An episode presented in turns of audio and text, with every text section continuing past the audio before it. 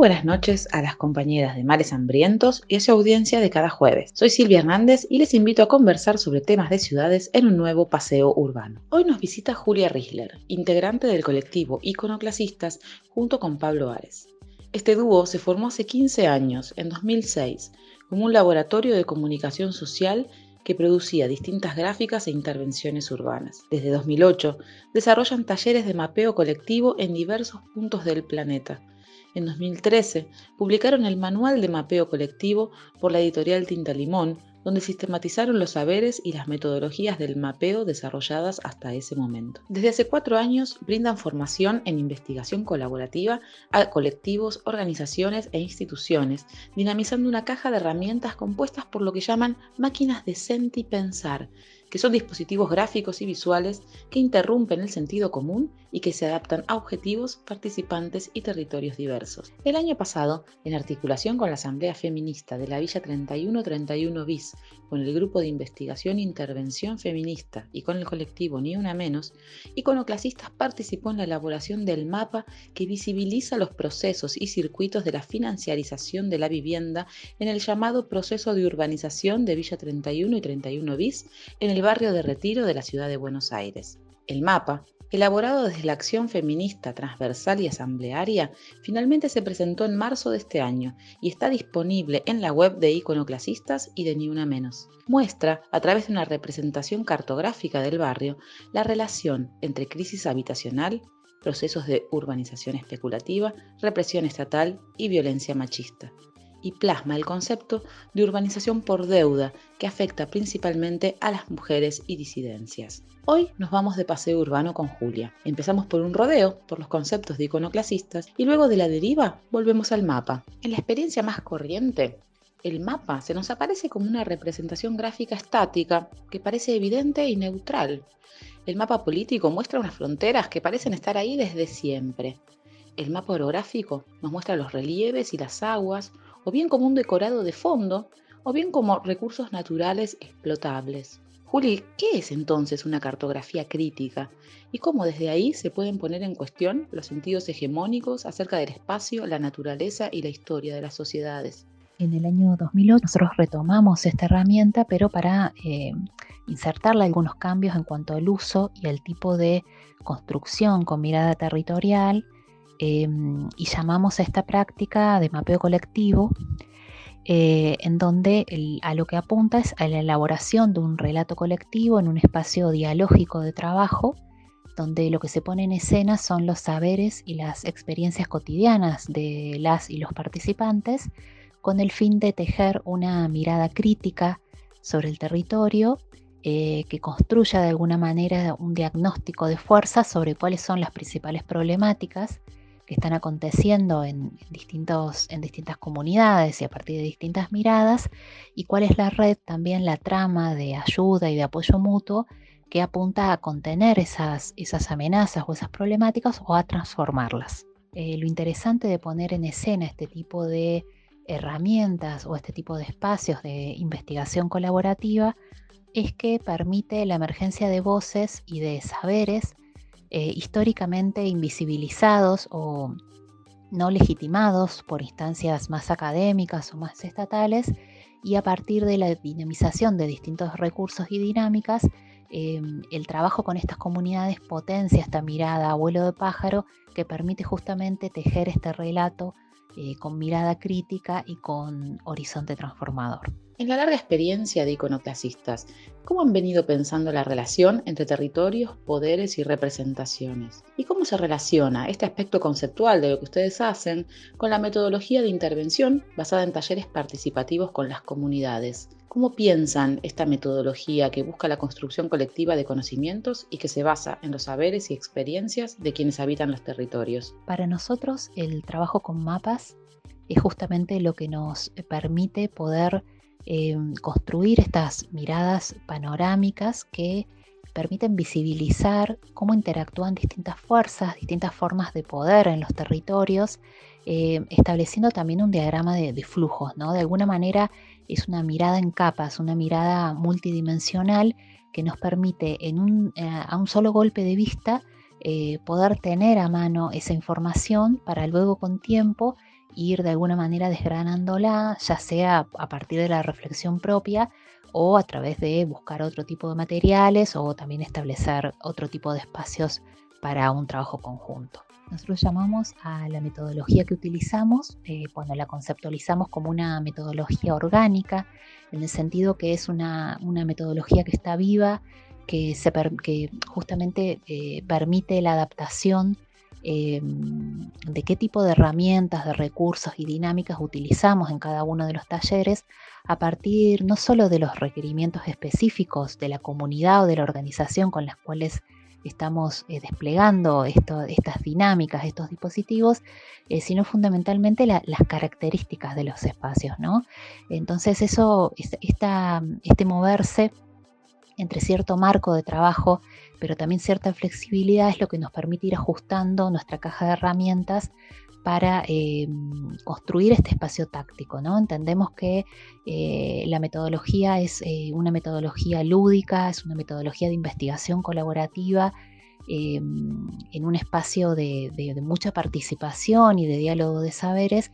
pero también es una herramienta que nos permite caminar juntos y juntas hacia este horizonte de objetivos que ha sido previamente planificado y que tiene que ver específicamente con eh, los objetivos que las mismas comunidades o los grupos que participan en el taller se plantearon previamente y eh, en diálogo con, nosotras. Nosotros trabajamos con la idea de multiplano, eh, en donde no solamente el mapeo colectivo consiste en el trabajo sobre dispositivos geográficos eh, con distintos planos o zooms de acercamiento, sino que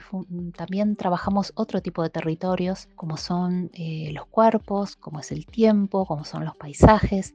Cada uno de estos territorios significativos nos, permite eh, obtener determinada información en este horizonte de objetivos que mencionaba recién y es a partir por ahí de la conjunción de, una o de esta mirada multidimensional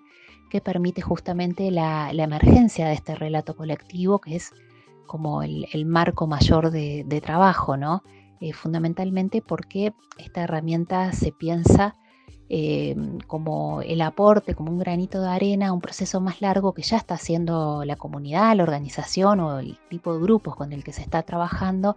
entonces es importante que se vaya también ajustando de alguna manera a, ese horizonte previamente estipulado. En el proceso de intercambio de saberes y experiencias cotidianas de, las y los participantes, eh, se va construyendo un conocimiento situado, ¿no? que tiene que ver mucho con eh, las, inquietudes que plantean, que traen las comunidades al espacio. Y esto también me parece importante eh, subrayarlo de alguna manera, porque si bien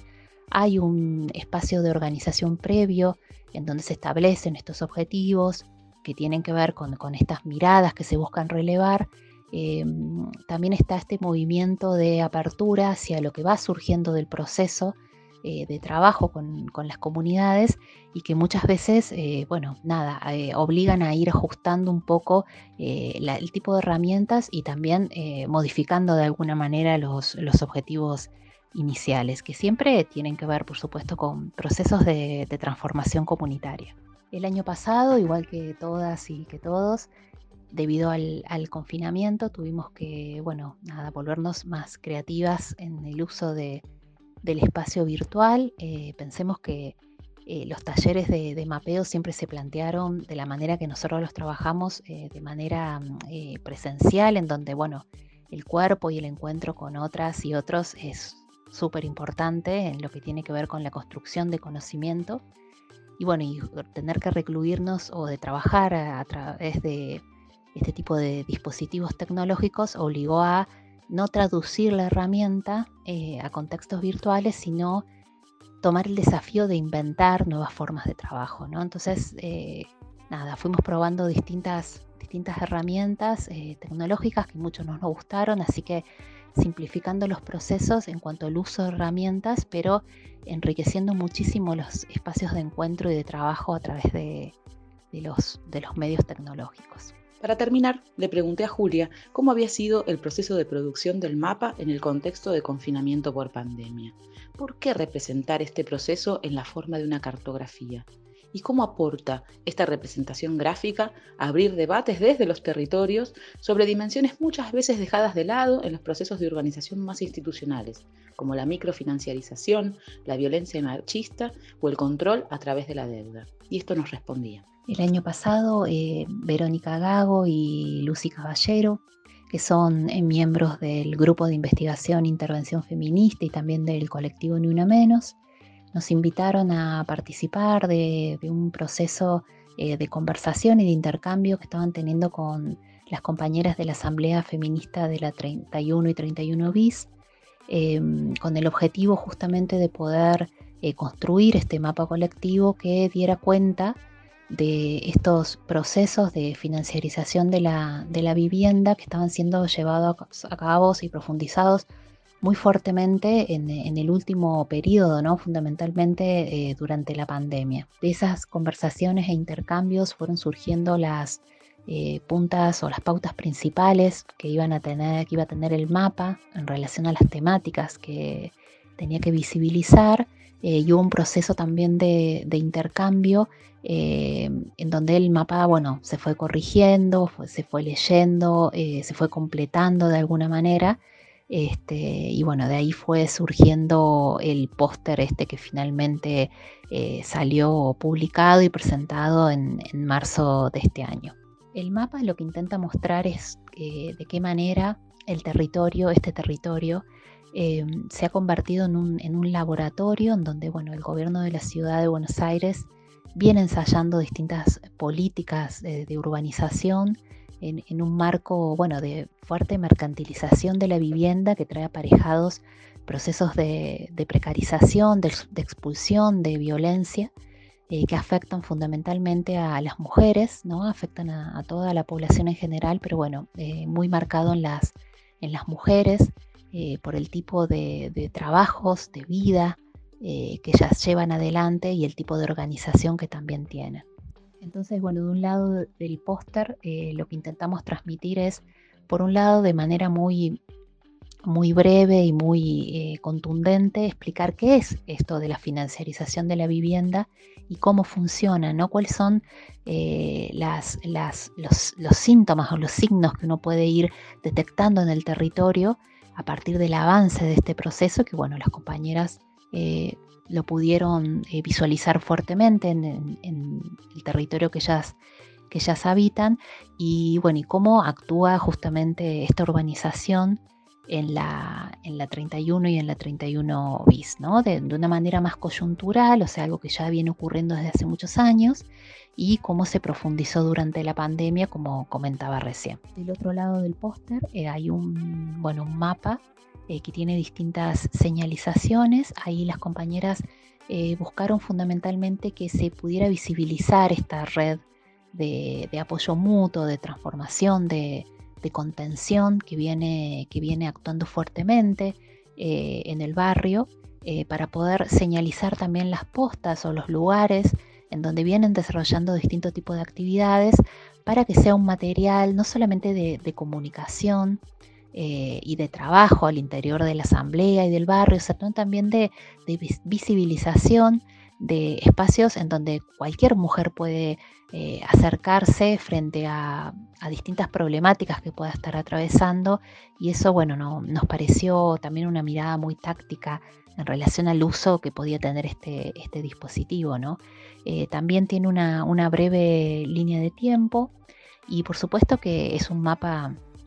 que no pretende ser una, eh, una mirada absolutamente completa del complejo este, panorama que, está aconteciendo en el barrio y que tiene que ver con estas temáticas y con otras también, sino fundamentalmente se posiciona como, una herramienta de comunicación y también como una herramienta de activación, ¿no? que permite quizás eh, sentar una plataforma de trabajo desde la cual seguir profundizando, abriendo temas y tejiendo estos espacios de encuentro y de diálogo. Y siempre una herramienta visual, una herramienta lúdica, facilita muchísimo la iniciativa de estos procesos. ¿Y aquí termina el paseo de hoy? me quedo pensando en los mapas y en los territorios, en la neutralidad pretendida de los mapas del poder, pero también en los modos en que los mapas pueden convertirse en herramientas colectivas de disputa, de cuestionamiento, de reavivación de memorias, de voces y de solidaridades. Nos encontramos la próxima en un nuevo paseo urbano.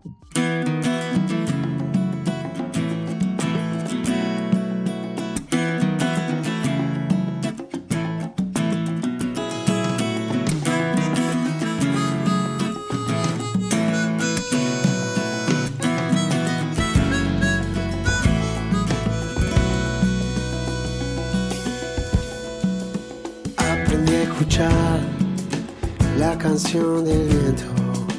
por necesidad, como respirar. Y lo que escuché se volvió velero para navegar entre tormentas de la oscuridad.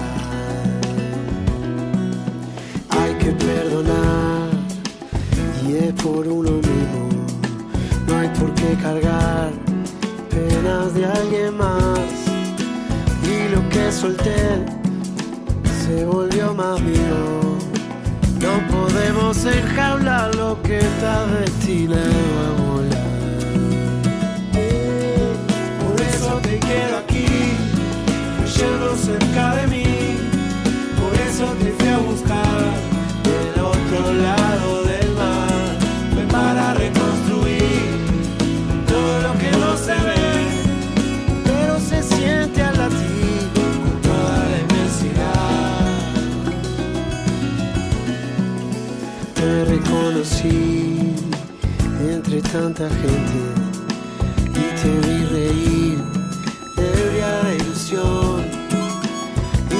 soñé se volvió camino,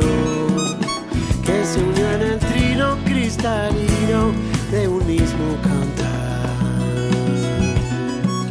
Supe naufragar, construyendo un barco, aprendí a rezar, perdido en el mar, y el mapa que encontré se volvió tesoro, se fundió en el oro del ojos que te vieron crecer.